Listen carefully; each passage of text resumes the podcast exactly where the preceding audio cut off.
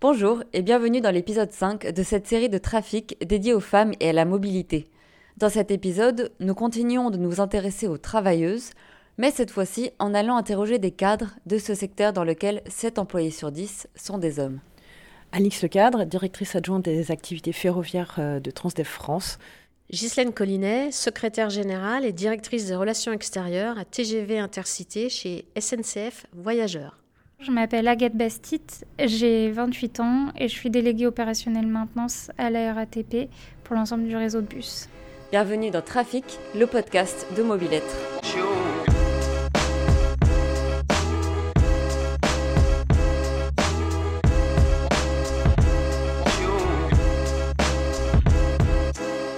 Est-ce que vous observez cette différence numérique entre hommes et femmes dans le secteur à votre échelle? Tous les postes que j'ai occupés dans le secteur des transports, j'ai toujours été en minorité en tant que femme. je crois que la moyenne, on doit être à 35% de femmes cadres dans le secteur des transports et c'est à peu près la proportion que j'ai toujours observée autour de moi. Oui, je le constate. Mais je m'en suis plutôt rendu compte a posteriori qu'a priori euh, en allant dans cette voie-là. Et ça n'a pour moi pas été un obstacle euh, parce que euh, c'était ce qui m'intéressait alors, moi j'ai une expérience totalement différente, puisque je suis dans un secteur de la communication et des affaires publiques, euh, un secteur qui est plutôt féminin. Bien sûr, euh, selon euh, le domaine d'activité, ça ne sera pas exactement la même chose. L'effectif d'encadrement s'est féminisé plus rapidement que les effectifs d'opérateurs, euh, mécaniciens et, puis des techniciens. Les expériences sont donc assez différentes selon la mixité de la branche dans laquelle on travaille, selon l'équipe ou tout simplement selon le parcours individuel. Alors qu'elle supervise des ateliers de maintenance, branche qui emploie principalement des hommes, Agathe Bassit n'a réellement réalisé qu'elle était en minorité seulement lorsque des amis lui ont fait la remarque. Enfin voilà, on discutait euh, parité, etc. Et ils me disent, mais toi, vous devez pas être beaucoup. Et je dis, mais non, euh, c'est pas vrai. Et puis là, je commence à compter. Je me dis, ah, en fait, ils ont raison. Alix le cadre, elle, l'a remarqué plus rapidement. C'est vrai que quand j'ai commencé à travailler, je me suis retrouvée dans un, dans un environnement essentiellement masculin, avec des gens qui avaient euh, progressé en interne dans des milieux plutôt masculins c'est pas toujours évident quand on a 25 ans, quand on est une femme, qu'on a fait des études supérieures, de se retrouver dans un milieu où euh, finalement, pour s'intégrer, il faut accepter euh, les blagues lourdes et euh, aller manger un steak, des frites et une lèvre une fois par semaine avec les collègues à faire des grosses blagues lourdes pour pouvoir s'intégrer. Quand j'ai fait une incursion dans d'autres milieux, j'ai découvert qu'on pouvait ne pas être en minorité et là, ça m'a fait extrêmement bizarre, effectivement. La principale différence, elle peut paraître euh, peut-être futile ou anecdotique, mais c'est dans la façon de s'habiller. Je pense que dans les milieux qui sont moins masculins, il y a une liberté vestimentaire des femmes qui est beaucoup plus grande. Le jour où à la SNCF, j'ai été obligée d'aller voir une stagiaire pour lui dire que porter une jupe courte et un décolleté, c'était une question personnelle qui ne la regardait qu'elle, mais que néanmoins, il fallait qu'elle soit consciente de ce que, du regard des autres et des remarques que ça pouvait générer autour d'elle, et que par conséquent, c'était peut-être préférable pour sa tranquillité et pour euh, le rapport qu'elle aurait avec ses collègues, qu'elle réserve ça plutôt à sa sphère privée. C'est un vrai, enfin pour moi, c'était pas anodin de le faire, et, c'est vraiment une situation que je n'ai pas rencontrée, par exemple, dans l'administration. Et je pense que c'est dommage d'en arriver là, mais que par contre pour cette jeune fille, ce jour-là, c'était lui rendre service pour euh, qu'elle puisse mettre en valeur plutôt ses qualités professionnelles au sein de l'entreprise, plutôt euh, que des remarques sur ses qualités physiques qui n'avaient absolument rien à voir et pas lieu d'être dans ce cas-là. Sinon, pas beaucoup de différence au final, parce que je pense que les rapports de force existent de la même façon, les rapports de pouvoir, les rapports de compétition entre, entre cadres pour les promotions, tous ces, tous ces phénomènes finalement existent, qu'on soit des hommes ou des femmes. Comme dans beaucoup de secteurs, les écarts de salaire sont encore une réalité dans les entreprises du transport. Et c'est particulièrement le cas chez les cadres du transport de voyageurs. On constatait en 2018 une différence de salaire de 23,8% en défaveur des femmes, d'après les chiffres du ministère de la Transition écologique. Cela peut venir de différences de salaire à poste égal ou du fait que les femmes sont moins nombreuses aux postes les plus élevés. Est-ce que c'est quelque chose que vous avez déjà observé dans votre entourage? On ne dit pas, vous savez, les Français parlent très peu euh, de leur argent. Je ne sais pas combien gagnent euh, mes, collègues masculins qui sont au même niveau que moi. Au sein de mon équipe, euh, il n'y a pas d'écart. sincèrement, il n'y a pas d'écart. Donc je pense que c'est quelque chose quand même qui s'est réduit au cours de ces dernières années. Il y a eu une pression médiatique et une pression sociale sur ce sujet qui est totalement légitime. Euh, je pense que les écarts se sont réduits. Après, euh, ne soyons pas euh, naïves, ça existe, ça existe. Moi, je l'ai vécu sur mon précédent poste. à diplôme égal, je ne gagnais clairement pas ce que gagnait mon, mon, collègue masculin qui avait le même poste que moi, mais c'était il y a plus de 20 ans. les différences salariales entre hommes et femmes sont effectivement un phénomène que j'ai pu constater en comparant euh, ma situation ou celle de mes collègues féminines par rapport à mes collègues masculins. C'est quelque chose que je remarque aussi dans les pratiques de recrutement aujourd'hui, parce que les femmes ont souvent des prétentions salariales moindres et euh, à âge, expérience, diplôme égal, elles demandent moins que les hommes et donc du coup elles obtiennent moins alors qu'elles auraient pu obtenir le même salaire. C'est un sujet qui touche tous les milieux les femmes sont en moyenne un peu plus réticentes que les hommes à négocier leur salaire ou à demander des promotions. Moi, je parle beaucoup de collègues, de copines, cadres ou non cadres. On se pose énormément la question de l'imposture. C'est vraiment un vrai sujet euh, pour les femmes. Je pense plus partagé par les femmes que par les hommes. Mais encore une fois, il faut jamais généraliser. C'est évident. Il y a des hommes qui ont sans doute, et surtout, il y a plein de femmes qui ne l'ont pas du tout et heureusement. Mais euh, ce syndrome de l'imposteur est une euh, réalité.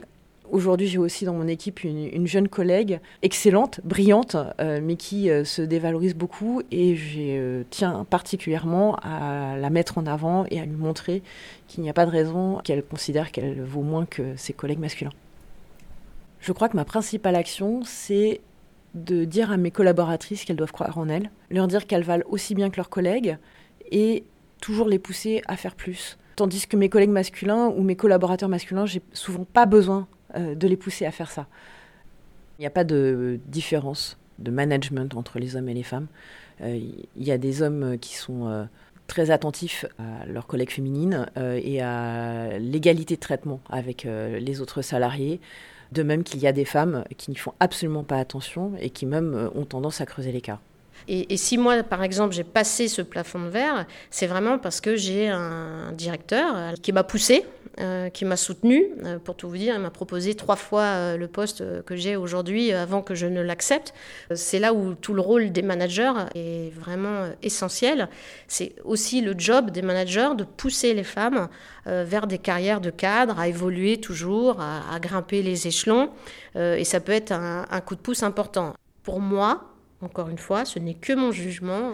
On a un vrai truc avec le syndrome de l'imposture. Et c'est quelque chose qu'il faut combattre. On voit comment à l'échelle personnelle, à un poste d'encadrement, il est possible de lutter contre ce phénomène. Mais à l'échelle des entreprises, qu'est-ce qui est fait pour améliorer la mixité? Je trouve que justement SNCF Mixité travaille là-dessus, aide les femmes à dépasser ce, plafond de verre en rencontrant d'autres femmes, d'autres hommes évidemment, en euh, proposant des formations de leadership. Nous avons beaucoup euh, de formations à SNCF euh, qui nous permettent d'avancer, en boostant notre réseau, et ça c'est super important de, faire un peu de networking, hein, comme on dit, et ça, permet sans doute des fois de dépasser certaines frontières qu'on s'auto-impose. Nous avons chez Transdev un système de, coaching pour les femmes qui veulent prendre des, responsabilités, un système de mentorat très exactement, euh, entre des, cadres dirigeants et, de jeunes collaboratrices. Il y a d'ailleurs à la direction ferroviaire une collègue qui a pu en, bénéficier et euh, pour qui c'était euh, tout à fait positif en termes de, confiance en soi et de recul sur son parcours de carrière. Donc je pense que c'est des actions qui, peuvent être, utiles. Et puis également la formation. Euh, le fait d'avoir accès à des formations de type euh, prise de parole en public, euh, des choses qui peuvent paraître anodines, mais qui peuvent aussi permettre à certaines femmes de gagner en confiance en, elles et en assertivité également dans les réunions au sein de l'entreprise et donc à pouvoir aspirer aussi à démontrer qu'elles peuvent prendre d'autres responsabilités. Alors à la RATP, on a le programme RATP au féminin on intervient aussi avec diverses associations, comme par exemple Elle Bouge.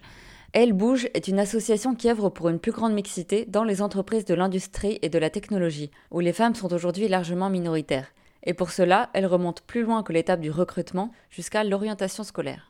Encore aujourd'hui, ça l'était déjà moi à mon époque, j'ai passé le bac en 88, hein, donc ça, remonte. Euh, j'étais en section littéraire, on était 90% de filles et en scientifique, il y avait 90% de, garçons. Et ça a évolué en bien, et ça c'est une très très bonne chose, mais, mais ça demeure, hein. on n'arrive pas à casser, euh, à casser ça. Dès le lycée, à chaque étape d'orientation, les filles sont de moins en moins nombreuses à étudier les mathématiques et la physique, jusqu'à ne représenter qu'un quart des effectifs des formations d'ingénieurs. En fait, globalement, sur nos filières techniques, hein, puisque je parle là de la maintenance, on n'augmente pas tant que ça euh, les ratios de, femmes euh, et de jeunes femmes qui sont formées dans ces métiers-là. Donc forcément, après, pour les attirer, compliqué d'augmenter euh, les ratios puisqu'elles ne sont pas formées. Donc c'est pour ça que je parlais de toutes les actions qui sont faites auprès des jeunes femmes pour euh, bah, faire connaître nos métiers et du coup permettre que demain et après-demain, euh, on soit plus euh, à exercer ces métiers-là. Ça m'arrive très régulièrement d'intervenir en primaire, au collège ou près de classes de lycée pour présenter les métiers, faire visiter des ateliers. C'est de, pouvoir projeter les personnes qu'on n'attend pas sur certains métiers et du coup de faire lever ces barrières et les clichés que chacun s'impose à soi-même et que les autres nous imposent en fait. S'attaquer au problème des stéréotypes sur les métiers techniques pourrait aider à intégrer plus de femmes à plusieurs échelles. Dans les ateliers de maintenance que supervise Agathe, ingénieure de formation, cela paraît évident, mais aussi dans les bureaux, et là où on ne s'y attendrait pas forcément. Pour Alix Le Cadre, parce que le transport est un domaine technique, la tradition est d'avoir des entreprises d'ingénieurs. Cette place de l'ingénieur, elle est typiquement française euh, et elle peut aussi être remise en cause. Euh, je prends pour exemple, j'ai déjà vu des directeurs juridiques être des ingénieurs du transport. Je ne suis pas sûre qu'un ingénieur soit vraiment formé pour être directeur juridique. Et donc ça contribue encore à renforcer la place des hommes par rapport à celle des femmes dans ces entreprises. Euh, et je pense qu'à partir du moment où on est dans une approche beaucoup plus pluraliste des compétences, on peut aussi renforcer la place des femmes dans, ces entreprises. Dans l'épisode précédent, nous avions vu que les horaires décalés des conductrices ou des contrôleuses demandaient une grande organisation pour concilier vie privée et vie professionnelle. Mais malgré les horaires de bureau plus classiques de la plupart des cadres, il reste la question des larges amplitudes horaires. Dans une étude de 2012, Isabelle Barthes et Marine Ponchu étudiaient justement le cas d'une entreprise de transport public.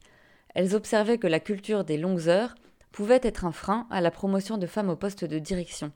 Car cette culture pénalise ceux qui ne peuvent pas ou qui sont supposés ne pas pouvoir travailler sur ces amplitudes horaires, ce qui concerne plus souvent les femmes qui assument encore une plus grande charge de travail domestique que les hommes.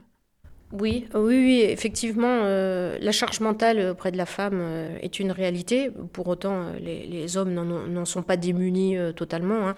Après, les longues heures, le présentéisme aussi, les réunions de 18 heures, etc., évidemment, ce sont des freins. C'est effectivement quelque chose que j'ai pu observer, mais je pense que c'est propre au fait d'être cadre en France. moi, je l'ai aussi observé en collectivité locale ou au sein des services de l'État, dans lesquels j'ai également travaillé ce besoin d'avoir beaucoup, beaucoup de, présence ou en tout cas d'investissement dans son travail. Pour autant, depuis que j'ai des enfants, j'ai toujours mis un point d'honneur à conjuguer tout. Je prétends pas avoir toujours tout fait bien euh, et avoir réussi à tout faire, mais néanmoins, euh, ça a toujours été un critère de choix euh, sur les postes que j'ai pris depuis la naissance de mes enfants. Je, pense que ça m'a peut-être coûté certains postes, comme posture. Ça implique aussi d'être capable de dire à son chef, lorsqu'il n'y a pas de dossier urgent à 18h30 ou 19h, là, je pars. Et le fait de poser ça régulièrement, finalement, ça, ça, devient acceptable à partir du moment où, bien sûr, le jour où il y a vraiment quelque chose à faire, d'urgent, d'important, on est capable aussi d'avoir la souplesse dans l'autre sens. Je constate dans mon équipe que ce sont principalement les femmes qui euh, arrivent à partir de 18h, commencent à se dire qu'il va vraiment falloir rentrer chez elles, alors que ce n'est pas le cas des hommes. Euh, ça, c'est un constat. C'est vrai que moi, j'ai l'impression de m'être épanouie à partir du moment où mes enfants ont peut-être eu 15 ans, 16 ans, où j'ai commencé à les laisser euh, voler plus de leurs propres ailes. Et c'est là où j'ai évolué plus vite dans ma carrière, mais parce que aussi j'ai démontré cet élan nouveau qui était en moi. Je disais, bon, les enfants, c'est fait, euh, tout ça, c'est super, maintenant je peux évoluer. Euh, donc oui, je pense que la, charge mentale, les horaires longs peuvent être un frein. Mais est-ce que le télétravail, est-ce que l'ordinateur portable, ça peut être un fil à la patte, mais c'est aussi une autre façon de travailler. Et je le vois dans mon équipe. Hein. Moi, j'ai une équipe de 40 personnes. J'en ai certains qui partent à 17h ou 17h30. Chose que peut-être euh, il y a quelques années, bah, ça faisait quand même un petit peu tôt, parce que le présentéisme était une notion quand même très importante en France, hein, contrairement aux pays nordiques euh, ou à l'Allemagne. Mais je vois bien qu'à 19h, euh, bah, ils m'envoient un mail, ou enfin voilà. Donc ils gèrent leur le vie pro, vie perso de manière totalement différente et de manière plus souple. C'est à double tranchant, hein, parce que c'est plus de, de, liberté pour gérer ses enfants ou pour gérer en tout cas quelque chose de plus privé, mais en même temps, le boulot rentre à la maison. Il reste à aborder la question du harcèlement sexiste au travail, qui peut exister à tous les niveaux. Nous avons pu entendre des exemples dans l'épisode précédent, mais comment vit-on ça du point de vue de l'encadrement et que peuvent faire les entreprises? Alors, il y a un programme euh, dédié à la RATP justement euh, sur la prévention des actions sexistes euh, et d'harcèlement sexuel. Hein avec une déléguée euh, qui est donc dédiée sur cette thématique-là. On a des ateliers qui sont faits où il y a que des femmes pour discuter de notre quotidien au travail, comment ça se passe, est-ce qu'il y a des choses qui se passent bien ou pas bien? La même chose avec des ateliers où il y a que des hommes pour justement bah, et confronter les ressentis et libérer la parole, parce qu'en fait c'est ça qui est le plus important. C'est-à-dire que si on n'a pas connaissance des faits, euh, c'est compliqué de les traiter. Donc euh, c'est aussi euh, notre rôle et le mien en tant que manager au quotidien de ne pas tolérer ces situations. Moi j'en ai suivi un. Ce qui est très intéressant en fait, c'est que ça nous permet d'échanger sur notre quotidien, s'apercevoir des différents niveaux de sexisme auquel on peut être confronté parce que parfois il y a des choses qu'on considère comme n'étant pas sexistes ou en fait en prenant du recul on s'aperçoit que oui. Est-ce qu'une situation de harcèlement vous a déjà été remontée? Non, c'est pas mon cas euh, et c'est quelque chose sur lequel euh, particulièrement euh, exigeante. Je pense aussi que quand on est en atelier, l'exercice une fonction managériale qui fait que c'est différent en termes hiérarchiques. Peut-être qu'il y a des comportements que certains se permettraient avec d'autres collègues qui se permettent pas. Vous n'entendez pas même des blagues un peu lourdes Oui, après des blagues, bien sûr qu'on en entend. je ne vais pas dire que j'ai jamais entendu de blagues sexistes, c'est pas vrai. Ma manière de réagir, c'est vraiment sur le ton de l'humour, euh, avec un humour noir encore plus fort.